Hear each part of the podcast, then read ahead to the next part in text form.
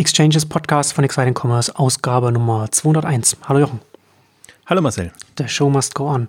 Heute wollen wir über äh, PillPack sprechen, das jetzt von, von äh, Amazon übernommen wurde in den USA und das ein bisschen zum Anlass nehmen, um auch über den äh, na, Pharmaziemarkt zu reden und auch äh, Apothekenmarkt, auch hierzulande. Und das äh, finde ich, ein super spannendes Thema. Äh, also eigentlich finde ich es als Thema jetzt nicht so spannend, aber Pillpack äh, hat einen sehr, sehr interessanten Ansatz, mit dem sie da, mit dem sie rangehen. Da können wir, das sind äh, sehr viele Punkte, die da direkt an die Stränge anschließen, über die wir hier auch im Podcast reden und, und was wir auch, auch äh, in der Exciting Commerce immer verfolgen. Aber zunächst zu unserem heutigen Werbepartner. Exchanges wird gesponsert von der Digitalagentur DotSource. DotSource unterstützt seit 2006 Unternehmen aus Deutschland, Österreich und der Schweiz bei der digitalen Transformation und Inszenierung ihrer Marken im Internet. Über 200 Mitarbeiter arbeiten gemeinsam an der digitalen Zukunft von Marketing, Vertrieb und Services ihrer Kunden. Mit richtungsweisenden Lösungen von nutzerorientierten E-Commerce-Plattformen über durchdachtes Kunden-, Beziehungs- und Produktdatenmanagement bis hin zu gezielten Online-Marketing-Maßnahmen hat sich dort Source als eine der führenden Digitalagenturen im deutschen Sprachraum etabliert. Unternehmen wie Swarovski, Cornelsen, Wirth, Hagebau, BayWa, Stabilo, EMP und Music Store setzen auf die Kompetenz von DotSource in Sachen Strategieberatung, Entwicklung und Umsetzung ihrer anspruchsvollen Digitalprojekte.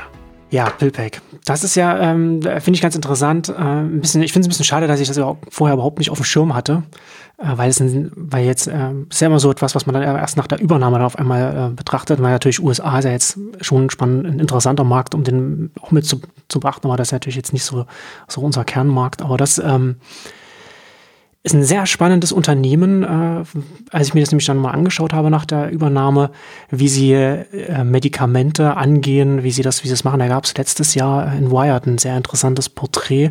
Da haben sie gerade ihr Pharmacy OS äh, rausgebracht. Das war, glaube ich, so ein bisschen der Anlass von Wired darüber zu berichten. Da haben sie so, so ihr Backend da zusammengeführt, haben so Third-Party-Software rausgeschmissen, haben alles selbst gebaut. Ähm, aber das Spannende ist eigentlich eher, dass sie da beim, dass sie bei dem Online-Verkauf von Medikamenten da so einen Serviceansatz fahren, der äh, genau auf die Bedürfnisse derer zugeschnitten ist, die jetzt jeden Tag nicht ein oder zwei oder vielleicht, sondern vielleicht drei, vier oder fünf Pillen nehmen müssen, Tabletten nehmen müssen und dann natürlich dann darauf achten müssen, wann muss ich welche nehmen und immer, ne, dann, und dann vielleicht auch äh, sehr klein geschriebene Beipackzettel, wie oft man was nehmen darf und so etwas. Und das natürlich dann schwer lesbar ist.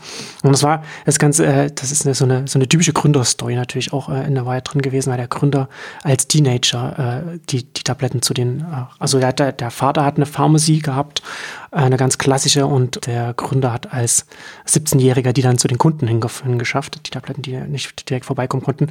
Und da ist natürlich dann gesehen, wie es dann da in der Küche auf dem, im Küchentisch dann aussah, wie dann die ganzen Tabletten dann rumlagen und dann die Zettel daneben und alles äh, sehr wüst war. Und das hat ihn dann, das ist zumindest so die, der, der Mythos, der, der, der dann äh, erzählt wird, dass ihn das dann beschäftigt hat, äh, äh Highschool dann äh, und dann an, dann an Business School und so weiter. Und also direkt ganz nah am, am Problem dran ist. Also kann ich mir auch gut vorstellen, dass es so ist, aber es ist natürlich schon sehr, na, es passt sehr schön, um da so eine schöne Wired-Geschichte zu erzählen. Aber um die Geschichte abzuschließen, daraus hat sich dann auch der Ansatz so ein bisschen von Pilberg ergeben, den ich sehr spannend finde, dass sie die Tabletten verpacken, selbst verpacken mit einem, da äh, in der Verpackung dann auch schön groß draufsteht, an welchem Tag man es nimmt und zu welcher Uhrzeit man es nimmt und jetzt mittlerweile auch einen Dispenser verkaufen für, ich glaube, 29 Dollar war es, wo man, die man dann, äh, wo man dann die die Pillpack-Verpackungen dann schön rein, wo man das reintut, wo es äh, so gemacht ist, dass man nichts falsch machen kann, dass man die Tabletten nicht falsch nehmen kann. Und dann natürlich auch im Hintergrund hängt natürlich auch noch viel dran, ne? dass man natürlich, dass es dann natürlich dann auch Mitarbeiter gibt, die das dann entsprechend vorsortieren müssen. Und dann laufen die Vorsortierungen nochmal durch ein automatisiertes optisches System, das genau schaut, dass auch die richtigen Tabletten überall richtig drin sind. Ne? Man will ja nicht, dass das bei der Verpackung nochmal irgendwas falsch läuft. Aber auch gleich nochmal eine AI-Geschichte noch mit drin. Also, also sehr spannend gemacht, weil das genau an sehr vielen Stellen auch daran anschließt, wo wir ja hier auch reden. Ne? Und was ja auch so in der Startup Startup-Welt auch immer so redet, wird ja Be Bequemlichkeit, wird ja immer so als Passwort auch immer so hervorgehoben. Und Bequemlichkeit wird ja dann oft gleichgesetzt mit, man bekommt Essen nach Hause geliefert. Ne, aber, das aber es geht natürlich, kann ja natürlich sehr weit darüber hinausgehen. Und da kann man hier mit so einem Bequemlichkeits-Service-Ansatz, kann man, im Grunde genommen ist es ja letztendlich noch Tabletten, Tabletten ganz normal verkaufen und ein bisschen anders noch verpacken.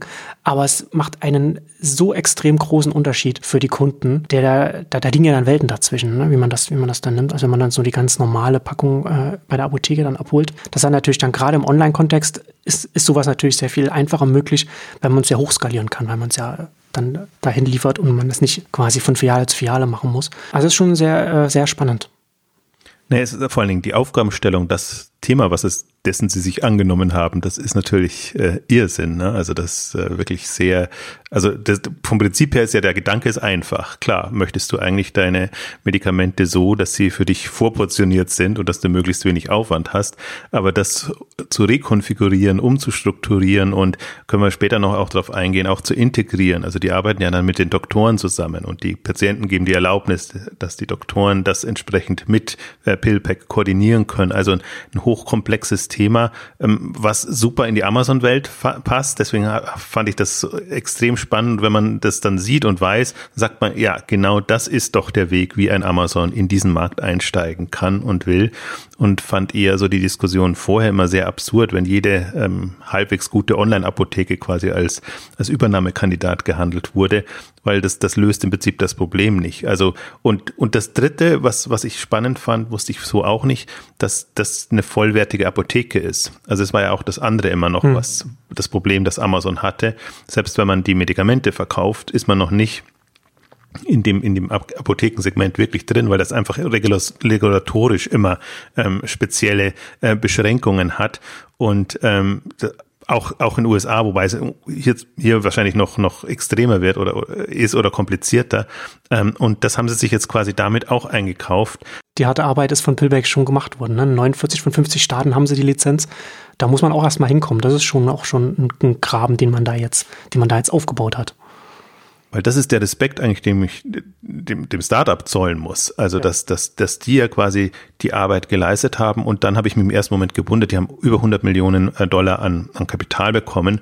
Allerdings dir im ersten Moment auch, warum eigentlich für, für, für sowas? Aber wenn du dann siehst, wie viel Vorlauf du brauchst und was du erstmal an Investment machen musst, einfach die Strukturen zu schaffen. Also sowohl regulatorisch äh, einfach die Möglichkeit erstmal zu haben, den Dienst anzubieten, als auch dann, und das stelle ich mir wirklich extrem vor, wirklich diesen, diesen Service zu konzipieren und, und zu machen. Und das ist ja nicht so, ähm, also es ist ja alles nicht einfach, gerade bei denen, die viele Tabletten nutzen und es sind ja nicht nur Tabletten, sondern auch andere Medikamente.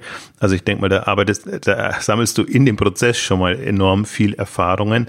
Und ich glaube auch, warum es so ein bisschen durchs Raster gefallen ist, ah, momentan fällt eh viel durchs Raster, weil, weil es so viele Startups gibt und ähm, so viel äh, auch Irrelevantes aus meiner Sicht, dass du also das, und es gibt auch wenige, die, die sich wirklich zur Aufgabe machen, die besonderen herauszuarbeiten, sondern das ist immer abhängig dann eben von der Finanzierungsrunde oder von, von irgendeinem anderen Thema ist das der Impuls. Es wird nicht so sehr geguckt und ich habe ja mein Raster eigentlich schon so, dass ich sage, ich will Services im Food, wenn ich jetzt das noch zum erweiterten Food-Bereich nehme, ich, ich will Serviceangebote, Apotheke as a Service, Food as a Service, Fashion as a Service im mobilen Kontext, um mit den Möglichkeiten, die einfach ähm, jetzt mobile Apps mit, mit allen Tracking-Möglichkeiten Möglichkeiten ähm, und, und auch die, die anderen, also die technologischen ähm, Verbesserungen, die du hast, ähm, bringen, um einfach ausgefeiltere Dienste zu machen. Und im Prinzip knüpft die Ausgabe ja sehr gut auch an in das Thema smarte Geschäftsmodelle von, von Amazon mit Amazon, weil das ist wieder so ein Thema, was, was, was voll da reingeht und was was mich eben fasziniert, ist die, also voll im Prinzip, als ob sie die, die, das Amazon-Lehrbuch durchgemacht haben, also Kundenorientierung vom Kunden her gedacht, in dem Fall vom Nutzer, Patienten her gedacht, wie muss so ein Service aussehen? Und dann das Ganze zurück äh, überlegt, wie kannst du das äh, erstmal ein schickes Angebot machen. Das finde ich auch bemerkenswert, also dass das durchaus attraktiv und und einladend ist und nicht so ein ja langweiliger banaler Service. Also sie haben sich schon auch was Design, äh, die, ganze Anmutung jetzt ähm, dieses Service angeht, sehr viel Mühe gegeben. Also das wirkt nicht so, als ob sie das irgendwie für ein Krankenhaus oder jemand im, nenne ich mal B2B Segment gemacht hätten, sondern schon sehr, sehr ansprechend auch, auch der Zielgruppe gegenüber und, und dann eben diese, diesen komplexen Service aufgebaut. Vielleicht noch eine kurze Anmerkung, weil wir es dann sicherlich nicht mehr haben werden zur, zur Gründungsstory, finde ich auch interessant. Es gibt ja wenige gute Beispiele, die aus Hack Days entstanden sind und die haben das ja interessanterweise ja nicht im Silicon Valley groß gemacht, sondern im, im Osten, Boston. Ähm, gegründet oder, oder daraus entstanden dann. Ähm, also ist auch nochmal sehr, sehr interessant, dass manchmal aus Hackdays doch etwas hervorgeht, äh, was dann weiterentwickelt wird, auch viel Kapital einsammelt. Ähm, oftmals habe ich ja das Gefühl, Hackdays sind nur so Spielerei und Profilierung und also hm. nichts gegen Hackdays, ja. aber, aber um ernsthafte ähm, Themen und Projekte zu, zu bekommen, ist es dann doch eher so, eher schwierig. Es ist, es ist auch so meine Erfahrung äh, damit. Ähm, aber gut, wenn, wenn da quasi nicht nur sich interessante Leute zusammenfinden, sondern auch mit, mit einer Themenstellung herangehen, die wirklich ähm, ja die Welt bewegen kann. Und das ist halt, finde ich, auch das Interessante dran, weil, weil das ist wirklich eine, das ist nicht so eine Larifari-Idee, selbst wenn ich jetzt aus Hackday sich betrachte, sondern das ist wirklich eine Problemstellung, die da ist bei einer alternden Gesellschaft ohnehin.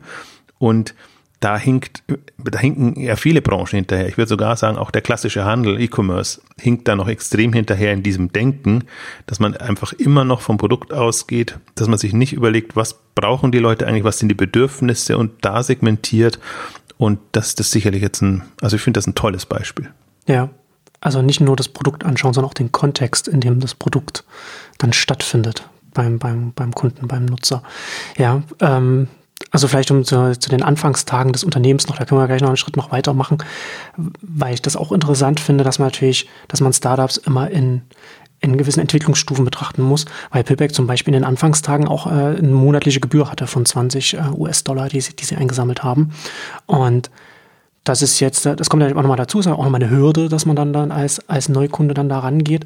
Aber den, den Service, den ich beschrieben habe, der wird, das wird ein, das wird, ist genügend Kunden wert gewesen. Aber mittlerweile sind sie groß genug. Mittlerweile haben sie die Skaleneffekte, dass sie das nicht mehr benötigen, sondern dass sie ganz klassisch das Geschäftsmodell haben, wie wie die klassischen Pharmacies, also dass sie dann eben den Markup auf den, auf die Auffüllung, dann auf die Dosis dann äh, drauf, draufschlagen, wie, wie das auch klassisch bei den, bei den Brick and Mortar dann äh, der Fall ist. Ähm, aber, ne, aber das ist auch nochmal so ein, so ein Punkt, den man da, den man hier schon schön sehen kann, dass das Startups jetzt schon oder, oder das Unternehmen jetzt schon im nächsten Schritt ist, dass es da jetzt auf die monatliche Gebühr verzichten kann, weil ja auch ein bisschen, ich finde das ganz interessant, wir hatten ja vor, weiß ich nicht, vor wie viel Ausgaben, ist schon eine Weile her, mal über Abo-Modelle gesprochen und hattest du ja auch gesagt, dass du ja eigentlich findest, dass, dass du es interessanter findest, äh, Abo-Modelle oder Ansätze, die man nicht Abo nennt.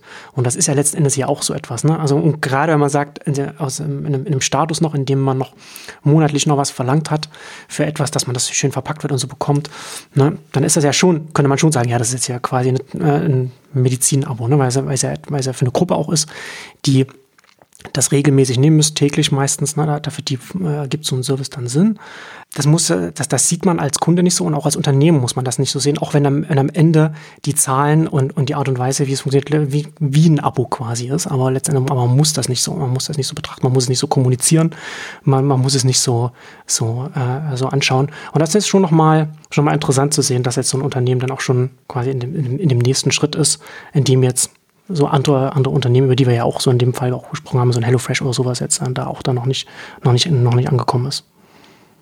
Naja, sie haben halt ähm, haben sehr viele der, der Kriterien, die ich so wichtig finde, äh, tatsächlich auch, auch drin. Also wirklich die, als der Service haben wir jetzt äh, schon angesprochen, aber auch äh, im täglichen Prozess mit drinnen. Ich meine, das ist bei, bei Kranken oder, oder Patienten ist das jetzt, ähm, liegt das vergleichsweise nahe, aber trotzdem, äh, dass du dich in den Alltag letztendlich integrierst mit deinem Service. Deswegen, äh, wir gucken ja sonst eigentlich immer so Richtung Fitness-Apps und so Sachen. Das sind ja so unsere Vorzeigebeispiele momentan noch, wenn man überlegt, wo könnte sich das hin entwickeln so täglicher Begleiter in, in dem Kontext. Und von daher fand ich das nochmal auch sehr, sehr interessant. Wobei, weil du es gerade ansprichst vom Konzept, der Name Pillpack ist ja nicht so zielführend in, in dem Kontext. Nee. Das, das ist eher erstaunlich. Also der scheint eher früh entstanden und das ist jetzt nicht sozusagen als wohl von Beginn an als Servicekonzept gedacht worden, sondern schon, da sieht man noch, dass, ich glaube, da haben sie sich auch extrem weiterentwickelt, dass es da wieder um, um ein Produkt ging, ursprünglich. Ähm, also diese, diese Packung aus, aus, aus Tabletten.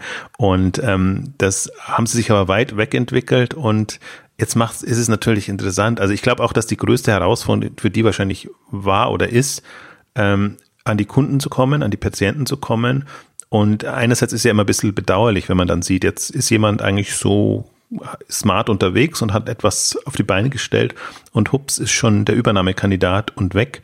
Ähm, also das, da muss es ja einen richtigen Bieter-Wettstreit gegeben haben. Also das hat man zum Teil ja so angeklungen mitbekommen. Walmart ist interessiert und wenn man ohnehin sieht, wie, die, wie dieser ganze US ähm, ähm, Drogerie-Pharmaziemarkt ähm, im Umbruch ist, also wie sich da auch gerade die, die Walgreens und wie sie alle heißen, eher in dem Pharmabereich verstärken mit Apotheken etc., aber eben auch Zugang zu, zu Medikamenten. Ähm, da kann man sich schon vorstellen, dass der Wettbewerb da groß ist. Vor allen Dingen die Pilbeck hat ja äh, ähm, Kontakte gehabt oder muss sich da ja einklinken quasi in diese ganzen Prozesse auch zu den stationären, weil es muss ja irgendwie empfohlen werden und die müssen ja in den Markt reinkommen. Jetzt haben sie natürlich mit Amazon perfekt äh, als Thema. Das ist ein super Prime-fähiges ja. äh, Angebot. Also da kannst du dir wunderbar überlegen, A, wie es Amazon integriert und B, wie sich das auch weiterentwickeln lässt. Ne? Das kann mhm. man sich und äh, viele andere Services und Themen noch vorstellen, die gerade, weil es eben, es ist ja fast nicht mal nur ein zweiseitiges Thema, sondern dreiseitig mit na, fast vierseitig, weil, weil sie auch in die, in die Ärzte, äh, Medizinwelt sich einklinken müssen können. Sie können sich in Krankenhäuser einklinken oder was auch immer. Sie können die ganze ähm, Welt quasi von, von innen heraus äh, umwälzen. Also das ist schon bemerkenswert und eigentlich bemerkenswerter, als ich gedacht hätte, weil ich hätte eigentlich gedacht, irgendwie Amazon würde nicht unbedingt in den Markt rein wollen oder jetzt so nicht und wenn dann klassisch gleich gar nicht. Aber wenn man natürlich so ein Angebot hat und so einen Hebel, dann ist das, ähm, also da bin ich sehr gespannt, wie, wie sich das jetzt weiterentwickelt und wo das hingeht, weil das kann man ja auch, ach, auch die ganze Amazon Gadget Welt und so. Also die ist ja jetzt natürlich in eine andere Richtung getrimmt. Aber auch da kann man sich ähm, andere Geschichten vorstellen, Beratungsservices und, und was auch immer, also wie, wie auch immer sie das integrieren wollen. Also deswegen finde ich diese Übernahme fast tausendmal spektakulärer als zum Beispiel Whole Foods. Whole Foods ist auch interessant, was da jetzt alles passiert und wie sie es äh, Prime-fähig machen und, und alles, was damit zusammenhängt. Aber aus so einem Pillpack und aus dem ganzen Apotheken-Medizin-Service-Segment, ähm, also da ist auch mal, dann wird schön zu sehen sein, ob Amazon das wirklich umkrempeln kann und wie so eine, sag ich mal, kundenorientierte, zukunftsfähige äh, ähm, Gesundheitswelt von Amazon aussehen kann. Bin ich sehr gespannt. Ja, und wo du gerade Whole Foods ansprichst, finde ich es auch interessant, weil ich glaube, dass man da auch eine Parallele ziehen kann, dass jetzt äh, Amazon Whole Foods über, also die Pillback-Übernahme ist ja jetzt mal abgesehen von, von, von internationalen Übernahmen jetzt äh, eine der größeren Übernahmen, also zumindest die nächstgrößere Übernahme im Heimatmarkt gewesen nach Whole Foods. Und ich finde, dass man bei beiden, dass beide auch so ein bisschen, klar, Amazon, äh, also es sind beides große Märkte, äh, Lebensmittel wie auch jetzt so, so Pharmazie. Ähm, aber gleichzeitig sind beide Märkte auch eine Gefahr für, für Amazon und für das Prime-Modell, weil man natürlich als Prime-Kunde erstmal nur, ne, da ist man ja so ein bisschen, da wird man ja, kommt man ja in so ein Mindset rein, dass man jetzt, man ist jetzt bei, man ist jetzt bei Amazon und man fängt an, nur noch Amazon wahrzunehmen. Und das ist natürlich auch das, was Amazon auch möchte. Ne, aber so etwas wie Lebensmittel, da hat man ja täglich oder fast täglich Kontakt mit einem anderen Händler. Und auch bei Pharmazie, wenn man jetzt online jetzt das, äh, seine, seine, seine Tabletten jetzt von, von dem Pillpack bekommt, das dann vielleicht zu einem Walmart gehören würde, mal angenommen, ne, dann würde man auch jeden Kontakt, würde man Kontakt mit einem anderen haben. Und das, und das wird ja auch gleichzeitig ein Einfallstor für einen anderen Händler äh, darstellen, was auch bedeutet, dass Amazon sich, glaube ich, auch gerade wenn man, wenn man, wenn man jetzt mal einen Blick nach vorne macht, so in die nächsten 10, 15 Jahre, sich auch überlegen muss oder sie sich auch dabei Gedanken machen, welche Einfallstore gibt es bei der täglichen Kundenbeziehung oder beim täglichen Kundenkontakt, die wir dicht machen müssen. Und das ist, glaube ich, da auch schon ein bisschen so mit drin. Zusätzlich natürlich, dass es große Märkte sind und große Geschäftsfelder sein können, sind es auch Gefahren für das ganze Prime-Modell, bei dem man äh, ein bisschen auch sicherstellen möchte, dass man da jetzt jemanden hat, äh, den, na, was man da in der 200 gesagt hat, so den Dauerbesteller, den man da so an, an Amazon, an das ganze Amazon, Amazon-Kosmos binden möchte fand ich so interessant, das kam auch auf, auf der K5 wieder, wieder rüber, wenn gerade wenn Florian Heinemann äh, spricht, sozusagen, was sind so die Kriterien, die man haben möchte? Und man möchte eben, dass die Kunden einen möglichst häufig nutzen. Und das sind eigentlich so, ist das Raster, also dass, dass man die wirklich äh, vier, fünf, sechs Mal mindestens im Jahr oder ich meine jetzt bei dem Thema ist es natürlich viel, viel häufiger nutzt und das sind quasi die, die, die die Möglichkeit haben, zur Plattform zu werden. Darum geht es ja immer wieder als, als Thema, die den, A, den Kundenzugang haben und einfach auch eine, eine entsprechende Resonanz erzeugen können. Mhm. Und ähm, das ist halt, also gerade als du es erzählst, jetzt wirklich mal Pillpack als Plattform gedacht. Ne? Du hast es schon angedeutet, jetzt äh, die, die, die haben, haben ihr, ihr, ihre Lösung vorgestellt im Kontext mit dem Wired-Artikel, ähm, aber das ist ja noch eine, eine vergleichsweise Basic-Lösung. Wie nennen sie es? Pharmacy OS, glaube ich, nennen, nennen sie es, oder? Ja, Pharmacy OS. Und Mhm. Aber trotzdem, wenn man sich jetzt mal da, darüber hinausgehend vorstellt, PillPack als Plattform, Plattform für den Gesundheitsmarkt. Also als Einfallstor jetzt erstmal, also jetzt spinnen wir mal wirklich und denken sehr weit, aber darum geht's ja im Prinzip immer, ähm, wie, wie will man, wie will man sich den Kundenzugang erschließen und wie will man daraus auch ein Geschäft machen, in dem man andere einbinden kann. Weil jetzt musste ich gerade dran denken, als du gesagt hast, sie wollen den Markt abschotten, aber du meintest, es ist ja kundenorientiert. Aber gleichzeitig ja, ja, genau, ist es ja, ist ja die Frage. Der Kundenzugang. Genau, wie kann man Partner einbinden, integrieren und, und da, das bietet ja unheimlich viele Möglichkeiten. Ähm, und ich glaube, das wird immer noch unterschätzt, dass, dass man immer denkt, die Stärke ist, ist, äh, geht vom, sagen wir mal, Produkt aus oder von, von, von einer bestehenden Struktur aus, sondern de facto geht die Stärke davon aus, von, von den Kunden. Wer hat den Kundenzugang? Wer kommt daran? Und das ist ja auch der Vorteil, warum das Ganze im, im, zumindest im US-Bereich, bei uns ja nicht so, weil es anders reglementiert ist, alles über die Drogerien geht. Dass die Drogerien letztendlich die sind, wo man eben auch Medikamente sich besorgt, wo man zum Teil jetzt auch leicht, ähm, leichte, sagen wir, äh, also Arztservices oder Krankenschwesterservices angeboten bekommt. Ähm, also das ist ja, ist schon in USA, finde ich, stärker als bei uns so aufgestellt. Ähm, und dass, dass es nicht so eine separate Apothekenwelt gibt. Ähm, aber das ist natürlich jetzt, da ist Amazon jetzt in der Lage, eine Alternative aufzusetzen, eine online getriebene und im Grunde, da sind wir dann doch, wieder bei Whole Foods, auch da integrierbar. Whole Foods hat ja in dem Sinne, wenn ich richtig informiert bin, noch keine ähm, Medikamente und, und äh, angeschlossen, wie CVS, wie Walgreens und, und wie sie Walmart zum Teil auch. Ähm, also das ist schon, das wird hochspannend. Also jetzt nicht äh, in den nächsten ein, zwei Jahren, sondern auf fünf bis zehn Jahre Sicht, ähm, wie diese Dienste etabliert werden und wie die rückwirken und ich sowohl stationär als auch online, da, da finde ich es schon mal interessant, aber auch wie die die Branche revolutionieren wollen. Und es gab ja diese Ankündigung, dass das Amazon mit mit mit äh, Warren Buffett, also Berkshire Hathaway und und JB Morgan Krankenversicherung ist ja auch nochmal so ein sehr spezielles Thema in den USA. Ja, aber, aber gut, aber damit kann man, also die wollen ja, wenn ich das richtig verstanden habe, das Konzept sozusagen, das ist eine Mitarbeitergeschichte. Die, die Mitarbeiter dieser großen Firmen und Konzerne ähm, bekommen andere Services und damit ist das quasi der Einstieg, der irgendwann auch mal für den Gesamtgesundmarkt, Gesundheitsmarkt sein kann, weil es ja wirklich ein Drama ist in den USA auch.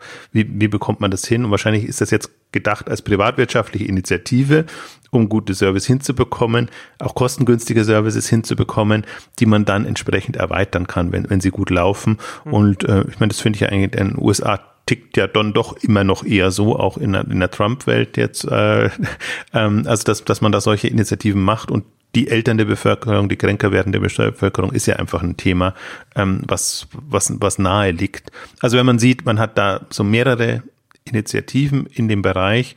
Und was mich halt glücklich macht dabei bei der ganzen Gesicht, Geschichte, deswegen habe ich das eigentlich vorher auch immer ausgeblendet als Thema, wenn das nur irgendwie Amazon macht jetzt auch was in dem Bereich wäre, dann fände ich es total langweilig und banal, weil dann ist es nicht, also es, ich glaube, da ist schon eine Revolution fällig in dem Bereich und die kann man sich jetzt in dieser Kombination viel, viel leichter vorstellen und dann wird es im Grunde auch interessant, mit was müssen die anderen nachziehen? Haben sie überhaupt eine Chance? Können sie irgendwas machen? Beziehungsweise was, was wird aus den konventionellen Diensten in dem Bereich? Die müssen sich natürlich jetzt auch stärker Gedanken machen. Ich glaube auf jeden Fall, was, was wir schon sehen werden in den nächsten drei bis fünf Jahren, dass alle, auch Online-Apotheken, sich Gedanken machen werden über Services. Und das kann ja am Anfang primitive Geschichten sein, aber dass sie Erfahrungen sammeln müssen mit, mit ja. diesem Denken. Ja, ich bin ja schon überrascht, dass gerade jetzt, ähm, jetzt hierzulande, ich habe da ja auch schon äh, mal ein paar ab und zu mal Sachen bei, bei der ein oder anderen Online-Apotheke gekauft. Und man bekommt dann diese typischen äh, E-Mails regelmäßig, dass man mal, mal hier ein Angebot, da mal, also dieses quasi, äh, ich, wir hoffen, Sie haben uns nicht vergessen, uns gibt es noch, wollen Sie nicht mal wieder bei uns einkaufen, wo ich schon regelmäßig immer gedacht habe, ich habe hier etwas, ich habe bei euch etwas gekauft, ihr solltet mittlerweile wissen, dass das, was da drin ist, nach x Monaten alle ist.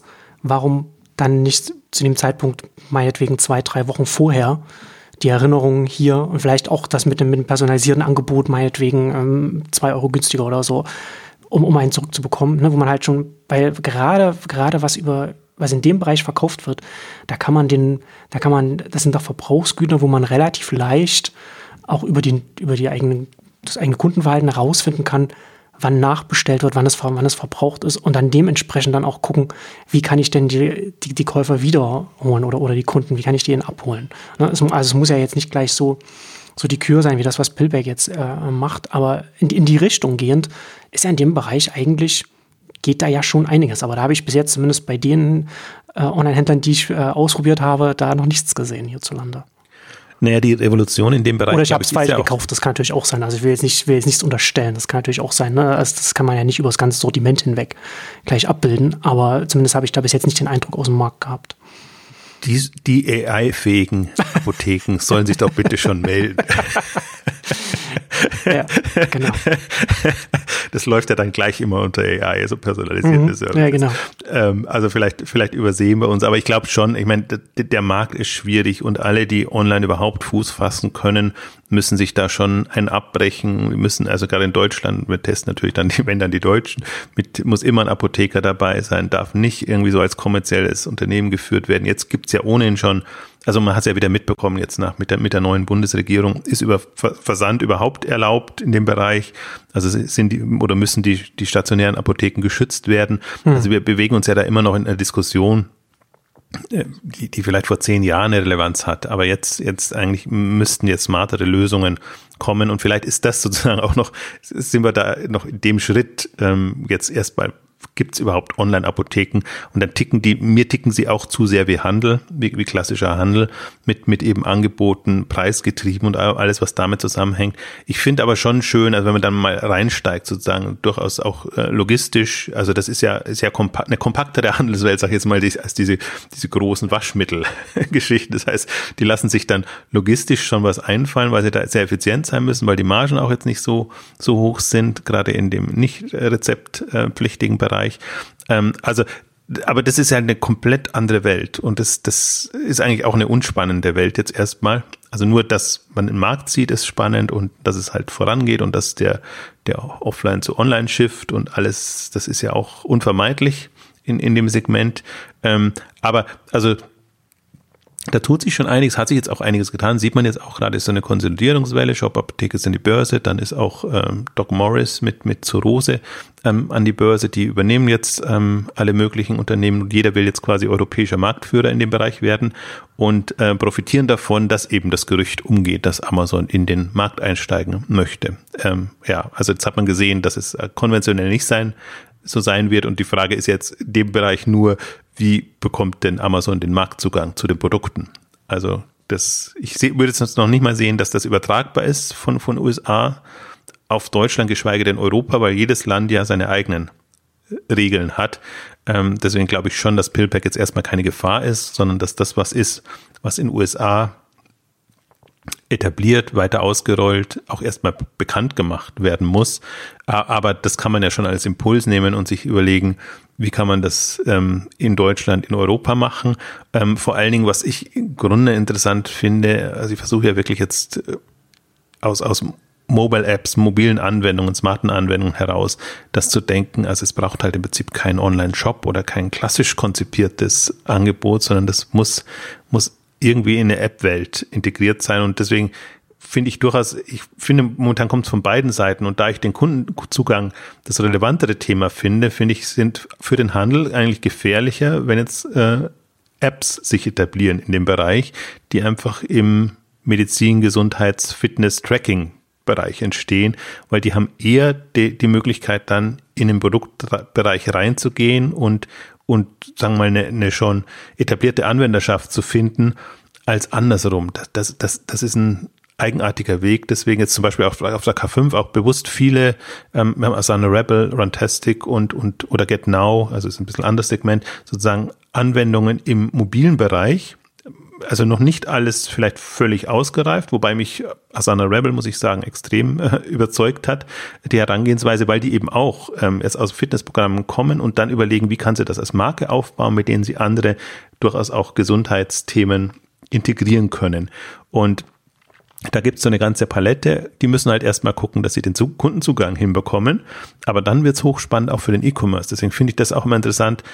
Schon zu beobachten, obwohl es vermeintlich erstmal noch nichts mit E-Commerce zu tun hat.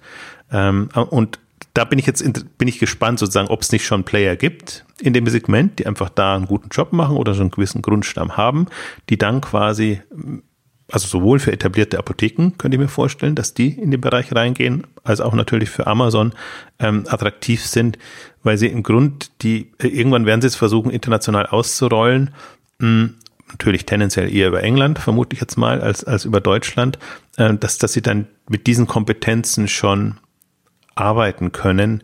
Also, aber wie gesagt, ich möchte eigentlich gar nicht so, ich neige immer dazu, dazu einzusteigen, bin mir aber bewusst, das ist in fünf Jahressicht sprechen wir da. Das ist nicht von heute auf morgen ähm, machbar. Aber ähm, ja, also es gibt ja oft wenig äh, Themen oder, oder Geschichten, wo man sagt, das ist mal wirklich ein Augenöffner. Ich finde, das, das war sowas, äh, obwohl es halt jetzt eine Übernahme war und jetzt nicht irgendwie ein Startup, das man entdeckt hat, dass das groß geworden ist. Ähm, also mich hat das wirklich nochmal Welten offenbart in dem Segment. Ja, auf jeden Fall. Auf jeden Fall ein sehr smarter Schachzug von Amazon. Exchanges wird heute gesponsert von der Digitalagentur DotSource.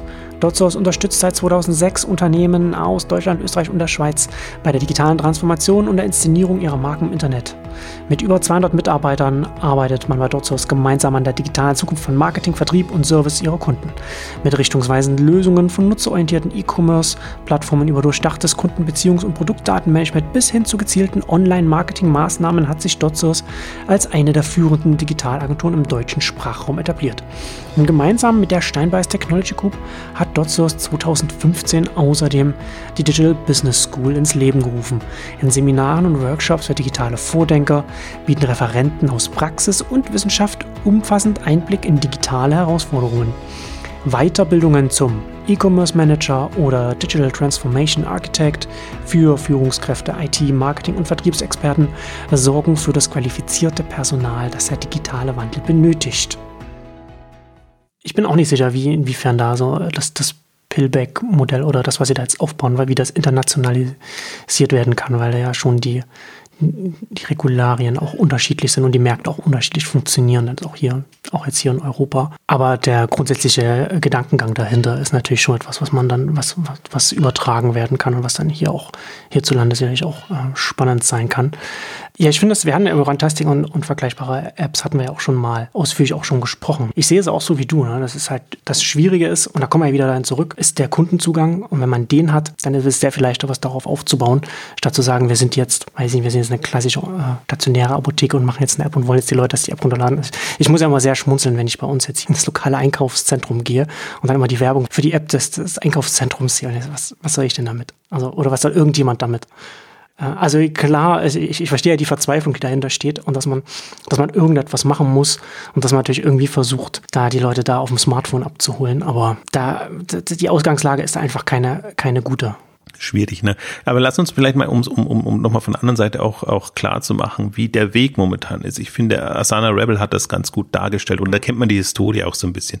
Die sind als Yoga-Shop gestartet im E-Commerce und wollten einfach Yoga-Produkte verkaufen. Dann haben sie, sind sie in die App eingestiegen, Asana Rebel, die nennen sie inzwischen nicht mehr nur Yoga-Geschichten, sondern Yoga-Inspired Fitness. So damit sie den Markt entsprechend erweitern und, und größer machen, haben dann festgestellt, das funktioniert gut, in dem Fall mit, mit gutem Content vor allen Dingen und mit, mit abwechslungsreichen Programm, dass sie einfach da ihre, ihre Übungen und alles, was damit zugehört, dazu gehört, machen können, haben sehr schnell entdeckt, dass das mit Abos und äh, also Freemium nennen sie es, ähm, also Premium-Angeboten entsprechend gut funktioniert oder zumindest so gut, dass es äh, dass man es weiter vorantreiben kann. Ähm, dann haben sie, und der Yoga-Shop gehört inzwischen gar nicht mehr dazu, also haben, haben sie den abgegeben und äh, und, und konzentrieren sich rein auf die App, sehr international, der, der größte Markt ist englischsprachig USA. Das merkt man sowohl bei, bei Runtastic, bei Freeletics, bei all diesen Apps. Das, das ist im Prinzip egal, wo die sitzen. Runtastic sitzt in Österreich und sitzt immer noch da in Österreich, ähm, obwohl sie jetzt zu, zu Adidas gehören und machen da ihr Ding. Ähm, mein Asano Rebel sitzt in Berlin. also das ist ganz klassisch, ähm, aber egal. Ähm, also und, und, und bauen da ihr internationales Geschäft auf. Und ähm, Pascal Klein, äh, einer der Gründer, hat das auch sehr gut dargestellt, jetzt auf, auf der K5 zum Beispiel jetzt auch die Potenziale im, im E-Commerce, was, was von, was alles sein kann, hinten, hinten raus. Und ähm, was, was mir da besser gefallen hat. Deswegen war für mich, kannte Asana Rebel vorher nicht so gut, muss ich sagen. Es hat in das Raster reingepasst und die haben von E-Ventures sechs Millionen als, als Finanzierung bekommen, was dann immer schon äh, ein Zeichen ist, ups, die, die haben, finden irgendwie Anklang und da wird jetzt mhm. nochmal kräftig ähm, investiert. Aber die haben eine sehr klare Vorstellung einfach, ähm, was, was, was die Marke bedeutet. Oder was, also es gibt bei denen eigentlich, das war ja so ein bisschen auch das Leitmotiv zum Beispiel bei, bei der K5, wie sehen neue Marken aus? Und da haben wir natürlich sehr viele im Produktbereich, die dann in Eigenmarken reingehen, aber das alleine ist es nicht, sondern es werden eigentlich neue und ich möchte sie nicht Handelsmarken nennen oder Händlermarken nennen, neue Marken konzipiert und das sind eigentlich die, die dann die Zukunft bestimmen. Und dann sind es halt die neuen Amazons und die neuen Zalandos, aber man muss es sich virtueller in Anführungszeichen vorstellen, sondern die, die kommen aus einer komplett anderen Schiene und da wird auch dann, und das ist halt die Gefahr, Handel oder Produkte werden Mittel zum Zweck. Und das, da, da finde ich auch die Verbindung zu, zu Pillpack. Ähm, das, das wird sogar so schlimm zum Zweck, dass nicht mehr die Originalprodukte verkauft werden, sondern dass die Verpackungen genommen werden und man das quasi anders konfiguriert und, und, und so versucht, das hin, hinzubekommen. Und wir haben ja das, das Abo-Thema ähm, bei meinem Müsli gehabt oder so. Da, da haben wir eigentlich intensiv auch drüber gesprochen, wie, wie die nennen es, jetzt fällt mir das Wort gar nicht mehr ein, also nicht Nachfüll, sondern äh, ähm, ach, wie hieß jetzt das schöne Wort? Ähm, fällt mir nicht mehr ein. Also auf jeden Fall, es geht immer darum, oder sagen wir, es, es geht zunehmend auch darum, eine andere Konfiguration hinzubekommen. Und das ist zum Beispiel was, was ich, ähm, also gerade im Food-Bereich notwendig finde. Auch da, diese ganzen neuen Marken, die hochkommen, das hat zum Teil nichts mehr mit konventionellen Produkten zu tun, die dann eben klassisch im Regal landen, sondern die kannst du anders konzipieren und HelloFresh mag jetzt nicht das beste Beispiel sein, aber ich meine, jetzt gehen sie auch in den Fertiggerichtbereich rein. Im Grunde waren es immer Fertiggerichte, also also sehr, sehr rudimentäre Fertiggerichte, wenn du die Rohzutaten bekommst. Ähm, also das sieht man aber eigentlich auch immer an der Quelle sind so die, die Basisprodukte, also wirklich die, die Ursprungsprodukte und dann versucht man das selber zu konfigurieren. Und das sagt er zum Beispiel in HelloFresh auch immer, sie sehen sich mehr als Hersteller als, als, als, ja. als Händler. Und ich glaube, das ist so diese, dieses Umdenken, das wir jetzt sehen werden. Und das ist, das, für mich ist das eine Folge aus, aus, aus, aus der ganzen Plattform-Debatte äh, und Geschichte, aber nicht so eins zu eins. Also wir haben auch mal eine Ausgabe gemacht, irgendwie Plattform für Fortgeschrittene. Ähm, äh, also ich glaube, da kommt jetzt schon in den nächsten und übernächsten Stufen, ähm, werden wirklich die harten Brocken geknackt. Und das ist, also Pillback ist für mich so ein Beispiel, das hätte ich im Grunde auch noch nicht erwartet, dass sowas jetzt kommt, weil man ja schon immer davon ausgeht, man hat so seine Päckchen an, an Medikamenten und allem drum und dran und versucht das nicht aufzulösen. Ähm, aber wenn man das jetzt sieht und dann sich überlegt, wo könnte man das noch überall einsetzen, also es gibt schon reichlich andere Themen, die man auch so machen kann. Und man kann sich zum Beispiel auch alles, was Richtung Haushalt geht, kann man sich überlegen, wie kann man das anders zusammenstellen? Also Amazon versucht das noch relativ plump mit dem Pantry Service, wo es aber eigentlich im Grunde absurd um Masse geht. Naja, und, und im Hintergrund auch ein bisschen mit den Herstellern redet, dass sie doch bitte jetzt mal ihre Verpackungen ein bisschen umstellen, damit es leichter für, für, für Amazon ist. Das ist ja dann äh, auch erst so, von dem, was du jetzt äh, sagst, so, so, so, so ein erster, erster Schritt. Also das ist, das ist eher klassisch noch optimiert genau, und, genau. und, und, und das Sparpotenzial herausgesucht. Aber man könnte sich ja auch, also jetzt wenn man mal vom Pillpack los, losgeht, dann kann man sich das ja auch für, für Haushaltsgüter vorstellen. Also man braucht halt für bestimmte Zeiträume nur bestimmte Mengen. Und wenn die in diesen Größenordnungen drin sind, wenn ich einfach weiß, ich brauche da das Waschmittel, Zahnpasta, keine Ahnung, irgendwas, ähm, dann, dann könnte im Prinzip ein Service dafür da sein, okay, sagen, jetzt kommt mein Monatspaket für den Haushalt und da ist das drin, was ich in dem Zeitraum brauche und auch nur in den Mengen und ich muss wahrscheinlich, kommen vielleicht sogar günstiger hin, wenn ich das so konfiguriert bekomme, als wenn ich das ähm, ähm, im, im, klassischen und selbst im, im kostengünstigen äh, äh, also Mengen, also sprich in vielen Mengen, die dann entsprechend reduziert sind, ähm, kaufe. Ähm, also da, das, das ist, ich weiß noch nicht, ob, ob, ob die Welt schon so weit ist. Ja.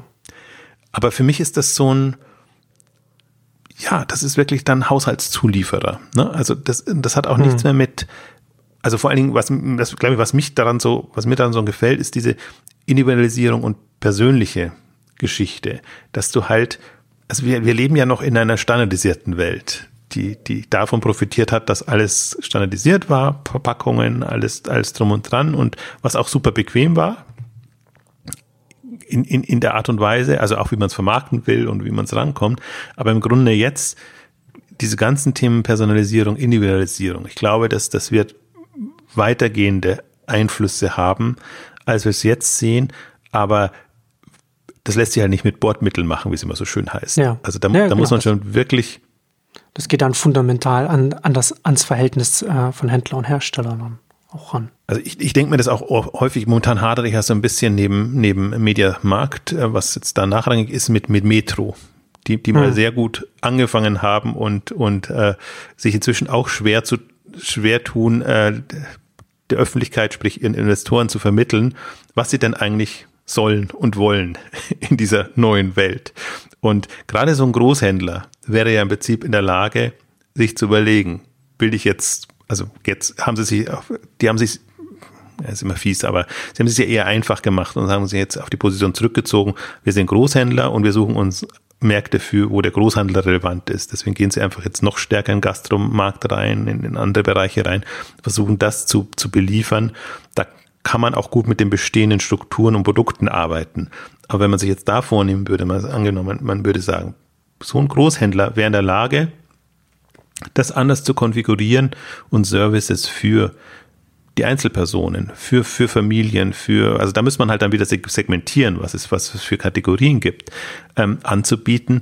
Und was, was ich halt das Charmante finde, finde ich, sieht man auch bei Pillback, da spielt halt dann nicht mal eine Rolle, wer ist der Hersteller jetzt der Medikamente, ja, genau. sondern da ist Pillback ja. das. So könnte man zum Beispiel auch bei, bei Metro vorstellen, dass man wirklich sagt, ein Metro gebrandetes Haushaltsangebot oder, oder wie auch immer das jetzt aussieht. Ich spinne jetzt gerade auch eher rum, ähm, eher inspiriert von, von, von, von dem, was, was im, im, im Pharmabereich ähm, gerade passiert. Also das, das fände ich spannender als, als vieles, was gerade so passiert. Und ich glaube weiter nicht daran, dass, dass es eine 1 zu 1 Übertragung ist oder braucht von Food auf Online, von Apotheke auf Online, eigentlich fast in keinem Bereich. Ähm, aber das war halt jetzt, also ich sage ja auch immer dazu, die letzten fünf bis zehn Jahren waren eigentlich eher langweilige. E-Commerce-Jahre, ähm, weil der Markt einfach, die Kunden waren der Treiber, aber eher im Sinne von, wir wollen jetzt auch online bestellen und uns beliefern lassen. Ähm, aber das allein hat eben schon gereicht, um entsprechende Dynamik in den Markt ja. reinzubekommen. Ist also die letzten zehn Jahre sehr erstmal mehr davon getrieben, ich will nicht, ich will nicht in den Laden gehen und da an der Schlange stehen und jetzt ist es, geht's ja. Und dann kann man das ja erstmal abbilden und dann äh, mit Paket nach Hause liefern lassen. Aber das ist natürlich dann nicht das Bestmögliche, was man das, das Bequemste das das mit dem meisten Potenzial, was man online abbilden kann. Äh, das sieht man ja dann, äh, sieht man ja, also Pillback finde ich ja ist ein super Beispiel dafür, dass man, dass man sehr viel mehr machen kann, als einfach nur die Packung nehmen, die man sonst in der Apotheke über die Theke reichen würde, wenn man das Rezept erhalten hat. Äh, da kann man ja sehr viel weiter noch äh, gerade gehen, wenn man, wenn man sowas auch zentralisiert dann äh, online anbietet. Da geht ja, also das da, ich finde es ein schönes Beispiel dafür, dass man sehen kann, dass das einfach online abbilden, was sonst auch im, im klassischen Laden passiert, nicht der Weisheit letzter Schluss ist. Vielleicht bringen wir uns das auch in der Debatte weiter. Also momentan bewegen wir uns in der Debatte auf dem Niveau, ja, Plattformen sind's und Plattformen sind toll und nur die Großen werden gewinnen. Das ist momentan so die, der Denkansatz. Äh, der, der stimmt auch bis zu einem gewissen Grad, aber was, was eben untergeht, ist, ich nenne es oder auch inspiriert von Investoren, das ganze Thema Shopping Experience. Und Experience heißt eben nicht nur High-Life Entertainment, sondern eben Bequemlichkeit und, und maßgeschneiderte, zugeschneiderte Services. Und ich, und, aber das Thema Services geht, geht komplett unter in dem, hm. in dem ganzen Plattform-Kontext, weil man noch sehr in den Grundstrukturen da ist und weil man sehr in den Produkten denkt. Und wenn man nur in Anführungszeichen dumme Produkte hat, die jeder äh, an den Mann, an die Frau bringen kann, ähm, dann ist es natürlich auch schwierig, sich da abzugrenzen und zu profilieren. Wir versuchen ja immer, ich sehe Picnic als Service, ich sehe Enjoy als Service, ich sehe bestimmte andere auch schon als HelloFresh auch als, als eher Service-Angebot. Versuchen wir es ja in den Exchanges zumindest schon immer deutlich zu machen, ähm, dass es im Prinzip um andere Punkte geht.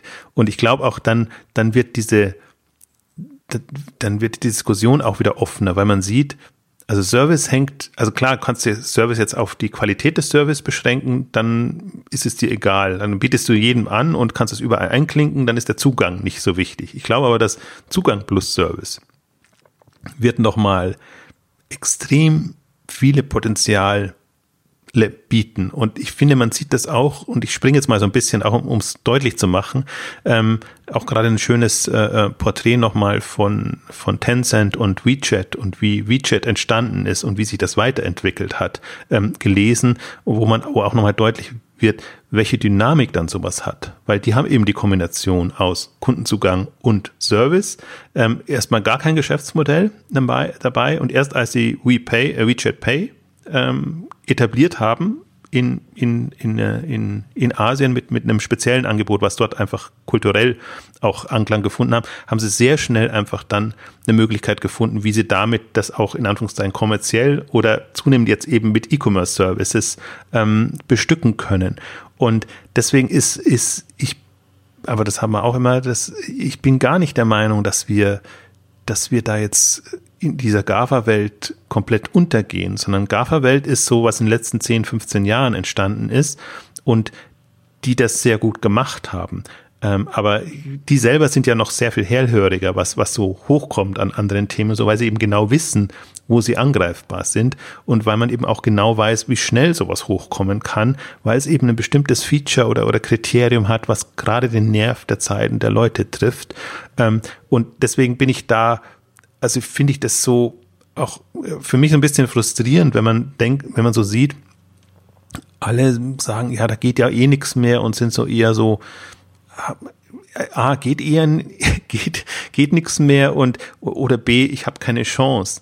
Und man langsam irgendwann blitzt dann immer wieder auf, dass man sagt, okay, Snapchat hat mit einem sehr kleinen Team ein Ding auf die Beine gestellt. Instagram war jetzt auch nicht so groß ähm, und, und, und haben da plötzlich eine, eine Marktstellung erreicht, jetzt oder auch nicht erreicht, weil sie sehr schnell von, von Facebook eben aufgekauft wurden. Ähm, Im Prinzip, es gibt so viele gute Beispiele, wo man sieht, ähm, es ist mit überschaubarem Personal und natürlich schon mit ein bisschen Geld möglich, wirklich relevante Dinge auf die Beine zu stellen. Und da bin ich, da vertrete ich eine komplett andere Meinung. Ähm, man sieht drei, vier, fünf Jahre maximal und du hast wirklich eine, einen Service, über den alle sprechen, in der Breite. Und dann muss man sich ja noch vorstellen, in der Nische für bestimmte Themen. Ich meine, wie viele Nutzer brauchst du und, und um, um, um einen profitablen Service in einem bestimmten Bereich auf die Beine zu stellen? Du musst ja nicht die Masse, du musst nicht das nächste Twitter etc., Pinterest oder wie sie alle heißen, auf die Beine stellen. Und deswegen fasziniert mich der Markt auch gerade so. Das ist, das ist alles noch nicht zufriedenstellend aus meiner Sicht. Also die ganzen mobilen Services, da kommt sehr viel zugewolltes.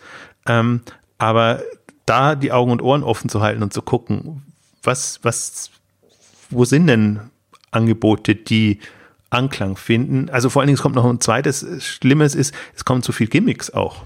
Also hm. nichts gegen Gimmicks. Manchmal kommt aus dem Gimmick heraus, kommt einfach eine neue, neue, neue Art und Weise, wie man, also neue User Interfaces und was damit alles zusammenhängt. Aber entweder ist es eine Spielerei oder es ist nicht ambitioniert genug, ähm, oder also es ist, ist, ist gerade eine interessante Konstellation. Ich glaube, auch da in, in drei, vier, fünf Jahren werden wir weiter sein, weil ich habe ja so gewisserweise habe ich schon die Hoffnung, dass jetzt eigentlich so die Grundsteine gelegt werden ähm, für, für die nächsten Generationen. Ähm, und ich glaube, das muss man auch mal auch im E-Commerce berücksichtigen. E-Commerce muss nicht der Vorreiter sein, aber E-Commerce muss, muss sich sehr bewusst sein, ähm, was noch möglich ist und ankommt. Und, und vor allen Dingen, das, das ist gerade wirklich das Schlimme, finde ich, also diese, Resignation, das resignative Verhalten jetzt gegenüber, wir haben einen Amazon, wir haben einen Apple, Facebook, Google und, und, und die sind's und die sind, also aus meiner Sicht nicht gerechtfertigt, aber. Ja. Nee, nee, sehe ich, äh, sehe ich ähnlich. Also ich glaube, dass da, dass man da leicht das gesamte Marktpotenzial äh, unterschätzt, also beziehungsweise die ganze, den ganzen, den kompletten wirtschaftlichen Umbruch, der gerade stattfindet. Was wir ja auch schon öfter mal so anklingen lassen, ne? dass es ja nicht nur, es ja nicht einfach nur das Handel von, von offline zu online geht, sondern wir finden, wir sehen ja äh, durch die Bank, was Marken angeht, was, was Mediennutzung angeht, sehen wir ja einen massiven Wandel hin, hin zu Online-Diensten. Und ähm, gleichzeitig natürlich auch glaube ich, dass man leicht unterschätzt, dass man ja jetzt heutzutage auch neben GAFA jetzt noch ganz viele Dienste, Services, Plattformen hat, die man wie Lego-Bausteine nutzen kann und, und, kombinieren kann, als, auch als neuer Anbieter. Und daraus heraus, aus dieser Kombination wird ja auch wieder, werden ja auch wieder neue Sachen entstehen. Aber was ich in dem Zusammenhang halt auch interessant finde, ist, da reden wir über, über ein Pillpack und das ist ein schönes Beispiel dafür, was geht was, was, was man auch in kurzer Zeit schnell aufbauen kann und was für ein Potenzial auch da steht. Und das ist ja da, da steht ja am Anfang seiner Reise, das Unternehmen. Das, das, das kann ja noch, das, äh, da bin ich ja sehr gespannt, wo sich das hinentwickeln wird. Aber gleichzeitig ist es jetzt von Amazon gekauft. Und ich frage mich so ein bisschen, also das ist jetzt auch so nicht, das will ich jetzt nur kurz in den Raum stellen, nicht, was wir jetzt hier groß diskutieren können. Aber weil du auch Instagram angesprochen hast, ähm, da habe ich mich letztes Jahr auch viel damit beschäftigt und äh, Ben Thompson hatte da bei sich auf Strategy auch darüber geschrieben, dass es im, im Social Network Bereich zum Beispiel ist er zu dem Ergebnis gekommen, dass es nicht erlaubt sein sollte, dass Facebook andere Social Networks übernimmt, weil ja in, inhärent schon die Netzwerkeffekte so stark sind, dass sowieso schon in einem Markt eine, eine Konzentration da ist, natürlich Monopolbildung und dann sollte es nicht erlaubt sein, dann äh, da noch Konkurrenten zu kaufen. Und äh, zu dem Ergebnis bin ich auch gekommen, dass da zum Beispiel, dass ein Facebook in Instagram übernehmen konnte, dass er mittlerweile eine Milliarde Nutzer und sind auch äh, die wären, die wären ja eine sehr große Gefahr für Facebook im mobilen Bereich gewesen. Wäre sehr interessant, wie das heute aussehen würde, wenn das konkurrierende Unternehmen wäre, Instagram an der Börse und so weiter. WhatsApp genau das Gleiche. Also Facebook hätte eigentlich WhatsApp, Instagram. Es ist ein großer Fehler gewesen, dass sie, dass, dass, dass sie die übernehmen konnten. Was aber auch ein bisschen so ein bisschen damit zusammenhängt, dass äh, in den USA Antitrust ein bisschen anders ist als bei uns das Kartellrecht und so weiter. Aber worauf ich eigentlich hinaus möchte, ist die Frage, ob nicht eigentlich irgendwann mal ein Punkt kommen müsste, an dem jetzt in, in, in Amazon äh, eigentlich nicht mehr äh, erlaubt sein dürfte, so etwas wie, eine, wie einen Pillpack zu übernehmen. Also es ist ein bisschen schwierig aus, aus dem Kartellrechtlichen heraus, das zu argumentieren, weil natürlich Amazon äh, in den USA natürlich schon im Online, im Online-Markt eine starke Macht ist, aber im Gesamthandel, weiß ich nicht, haben sie jetzt, weiß ich nicht, bei, wie viel Prozent sie da sind, aber ist ja relativ gering. Und Pillback natürlich auch jetzt nicht irgendwie ein, ein Marktführer, der äh, übernommen wird, aber mit Blick auf die Zukunft betrachtet, ne, ist das natürlich genau das, was ich vorhin sagte, dass da Kundenzugänge dicht gemacht werden oder zumindest das auch das Ziel ist.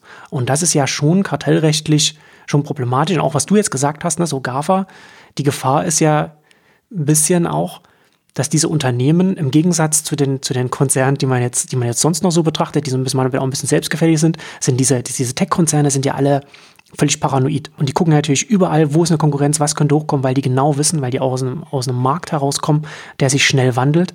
Und ne, im Tech-Sektor ist es ja ganz schnell, da bist du oben, dann bist du wieder unten. Das geht ja relativ verglichen mit anderen Branchen jetzt. Ne? Also so, so ein Walmart gibt es ja jetzt schon relativ lang, so viele Jahrzehnte, sondern aber wenn man zum Beispiel mal Microsoft anguckt, wo das äh, in den 90ern stand und wo es, wo es heute steht. Im, im Tech-Bereich ist das schon, liegen da schon viel Zeit dazwischen, aber im Grunde genommen für einen klassischen wirtschaftlichen Bereich ist das jetzt nicht so eine, so eine große Zeit, wo man sagt, da war ein Unternehmen, das hat die ganze Branche hat alles dominiert und jetzt ist es ein Unternehmen, das das noch gut läuft, aber das jetzt nicht mehr so die Relevanz hatte, die es mal hatte. Ähm, oder andere, so, so BlackBerry und so weiter. Ne? Also kann ja noch, da kann man, kann ja, man kann ja noch viel tiefer fallen. Oder, oder Nokia, ähm, um hier auf Europa zu Also das, das ist so ein bisschen so die Frage, ne? So für mich, ob da nicht auch von der, von der, aus der Richtung irgendwann einmal etwas kommen müsste, dass, dass, dass ein Amazon eben nicht so etwas einfach übernehmen kann. Weil dann würde es, würde es ja schon nochmal für, den, für die gesamte Branche schon interessanter werden, wenn ein Amazon nicht einfach allen Leuten, allen Branchen das alles wegschnappt. Naja, ich sehe das ein bisschen entspannter wahrscheinlich und frage mich so ein bisschen, brauchen Netzwerke Regulierung, wie wir sie klassisch ähm, gebraucht haben? Ähm, äh, also aus zwei Gesichtspunkten. Einerseits, weil du ja siehst, es kommen ja doch immer andere hoch und jetzt ist ja schon, äh, im Grunde die, die GAFA-Debatte ist schon absurd, weil du hast eben noch Alibaba und Tencent und die ganzen, die aus China herauskommen, die im Prinzip auch globale Ambitionen entwickeln könnten und mit durchaus anderen Services kommen. Also deswegen bin ich da nicht so sicher, ob das sich nicht von alleine reguliert, also immer mit, mit, mit, mit, mit Peaks, aber dann irgendwann werden, fallen die auch wieder zusammen. Also sprich MySpace und, und was, was es ja alles schon gab. Ähm, es ist ja klar, die, die smart sind und die sozusagen mehrere Generationen überstehen, das würde ich dann eher den Respekt zollen für die, für die Gründer oder die Macher, dass die bestimmte Dinge entspannt äh, ähm, ähm bestimmte Dinge einfach ähm, strategisch gut ähm, gemacht haben. Und das zweite Punkt, äh, selbe Thema wie Instagram wäre ja auch WhatsApp. Also die, die Frage ist immer, wo beginnt Social Network und wo endet's und, und wann nimmt man es rein? Und, und der dritte Punkt ist, im Grunde ist das unfair gegen den Gründern gegenüber, ähm, jetzt den, das die Möglichkeit nicht zu eröffnen, mit jemandem zu, zusammengehen. Und da habe ich sogar noch einen vierten Punkt, mhm. ist, ähm, das ganze Problem liegt natürlich auch daran, dass es zu wenig Gute gibt. Also wenn, wenn es jetzt noch andere Alternativen gäbe, die das übernehmen könnten oder wollten. Also, aber das sind ja nur, auch da sehe ich wieder, das, das sind eigentlich so die Pioniere, die wir jetzt sehen. Und, und die ganzen Etablierten hinken ja hinterher, weil sie, weil sie kein Verständnis dafür haben, weil sie diese Dienste gar nicht so wahrnehmen, als so relevant wahrnehmen. Ich glaube, das ist sowohl von den Etablierten so, als auch von denen, die dann regulieren müssten. Äh, zu der Zeit, als, als Facebook das übernommen habe, Instagram war im Prinzip klar, wir, die wir in der Branche drin sind, äh, tun uns vielleicht leichter dann einzuschätzen, was das auch werden kann. Aber Instagram, WhatsApp und so zu dem Zeitpunkt, wenn die auch noch nicht Milliarden Nutzer haben, ähm, ganz schwierig. Also ich bin da immer eher so ein Freund durchaus von, ähm, das, das, das ergibt sich schon so. Also nicht, dass man es dann nicht beäugen muss, aber ich tue mich ganz schwer. Also im Nachhinein ist das ja immer alles leicht gesagt. Da hätte hm. man regulieren müssen und das, das wäre schwierig gewesen. Ähm, aber zu der Zeitpunkt, äh, zu dem Zeitpunkt, ich glaube, da war Facebook, doch Facebook war gerade an der Börse, als, als sie das äh, gemacht haben. Und aber Facebook hatte noch kein mobiles Geschäftsmodell. Äh, also es, es, ich verstehe durchaus auch, dass man es da noch nicht so ernst nimmt, jetzt aus regulatorischen Gesichtspunkten. Und bin aber da wirklich mal gespannt. Also, also natürlich ist es Netzwerk und Netzwerkeffekte ist das Thema. Die müsste aber dann halt sehr klar definieren, was ist Netzwerk, Netzwerkeffekte, auch was sind die Dynamiken. Das ist ja auch das, das, das große Problem dabei, dass du einfach in, innerhalb von zwei, drei, vier, fünf Jahren hochrechnen kannst und musst. Was bedeutet das, wenn wirklich die Netzwerkeffekte sich voll entfalten? Also schwierig, also ich bin, bin, äh, diese ganzen Debatten sind auch wirklich, also ich verfolge die, aber äh, tue mich da wirklich schwer, weil es gibt ja die beiden, also diese regulatorischen Ansatz und das andere, der Zerschlagungsansatz, der ja auch kommt. Naja, aber es kann ja auch, man kann jetzt auch in die andere Richtung ja auch überlegen, ne? wenn man jetzt in, in, in die USA zum Beispiel schaut. Also mir geht's ja, mir geht's ja darum, die, die, dass, ähm, die, die Frage, also die Extrapolation, ne? dass man, was ja so Netzwerkeffekte, die zu, die zu natürlichen Monopolbildung führen und, und wie man das und ob das nicht irgendwann mal aus regulatorischer Sicht mehr in Betracht gezogen werden sollte und beziehungsweise dass, dass man, man ja auch bei der Branchenbeobachtung ja auch, auch, schon, ja, auch schon mitdenken kann. Also aus der anderen Sicht jetzt heraus, jetzt habe ich ja nur gesagt, was man was man verhindern hätte verhindern sollen oder was, was vielleicht, was man vielleicht irgendwann mal zerschlagen sollte. Aber genauso in die gleiche Richtung kann man ja auch argumentieren, dass es jetzt, dass jetzt in den USA, in Disney, die ja schon sehr groß sind, sollten die noch einen Fox übernehmen, dass ja auch ein großes Filmstudio nochmal dranhängt. Dann gehören ja äh, sieben der zehn äh, bestlaufenden Filme der letzten 20 Jahre oder so liegen dann, liegen dann bei einem Filmstudio und so weiter. Und ist das nicht, ist das nicht eine Machtkonzentration? Auf der einen Seite ja, auf der anderen Seite muss sich Disney darauf vorbereiten, dass sie mit einem Netflix in Konkurrenz treten müssen. Und da, da wiederum würde ich sagen, dass das, das und das wird, ist ja auch erlaubt, das ist jetzt, glaube ich, jetzt durchgegangen, das sollte durchgehen, weil Netflix so eine Macht werden wird. Das wird äh, synonym für, für Fernsehen werden und dann lieber nochmal noch einen zweiten Giganten, der daneben, der, der, der in der Lage ist, das sich zu etablieren. Also natürlich kann sie auch Amazon etablieren, weil sie nochmal asymmetrisch da nochmal daneben stehen. Aber je mehr, umso besser. Und je schwächer ein Disney ist, desto, desto problematischer wäre es, wäre das dann. Also, also Netflix hat jetzt, glaube ich, 13 bis 15 Milliarden oder so geben sie dieses Jahr für, für Inhalte aus. Na, so, dass, so dass die Größe und dass man, dass man in diesen sich selbst verstärkenden Feedback-Loops denken muss, die man mitdenken muss. Und das ist ja dann auch jetzt auch hier bei dem Thema ja genau das Gleiche. Ne? Amazon schafft ja diese, diese ganze Plattform und, und, und mit Prime und mit dem Marktplatz hat es ja schon diese ganzen Dynamiken, die es ja immer mehr auch ganze Branchen bindet, weil es die Kundenbindung hat und weil es auch dadurch, dass sie auch sehr clever auf dem Marktplatz mit Prime und mit der, mit der bequemen Lieferung und allem Dynamiken geschaffen haben, sodass, sodass dass ihre Bilde immer besser wird.